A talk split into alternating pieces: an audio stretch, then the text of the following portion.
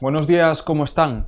Muchos sobrensanos se llevarán una sorpresa hoy cuando bajen a por pan, ya que buena parte de los despachos han decidido subir los precios ante la subida de los costes de producción.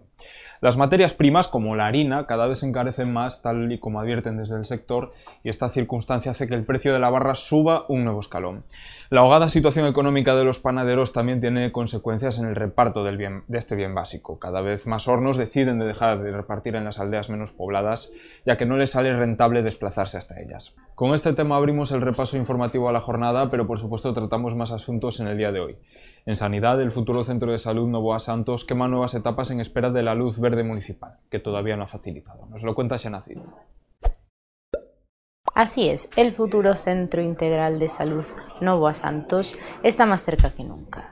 El nuevo edificio contará con 11 plantas de altura e integrará no solo las actuales consultas del centro de salud, sino también el punto de atención continuado y las consultas de salud mental, actualmente ubicadas en el edificio de especialidades de la Rúa Concejo.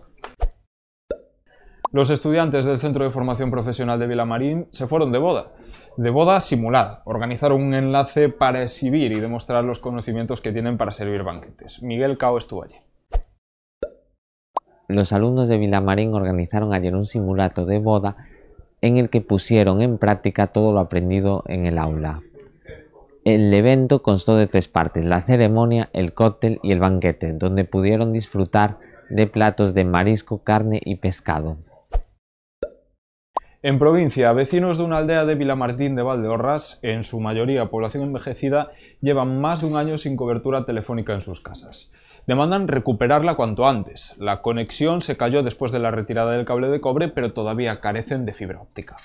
Y en deportes, además de la agenda con todos los eventos del fin de semana, examinamos con lupa al Tizona Burgos, el rival del Club Ourense Baloncesto este domingo.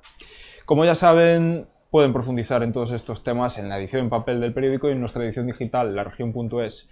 Siempre, como siempre, les agradecemos su atención al otro lado de la pantalla. Les deseamos que disfruten del café y que tengan un buen viernes.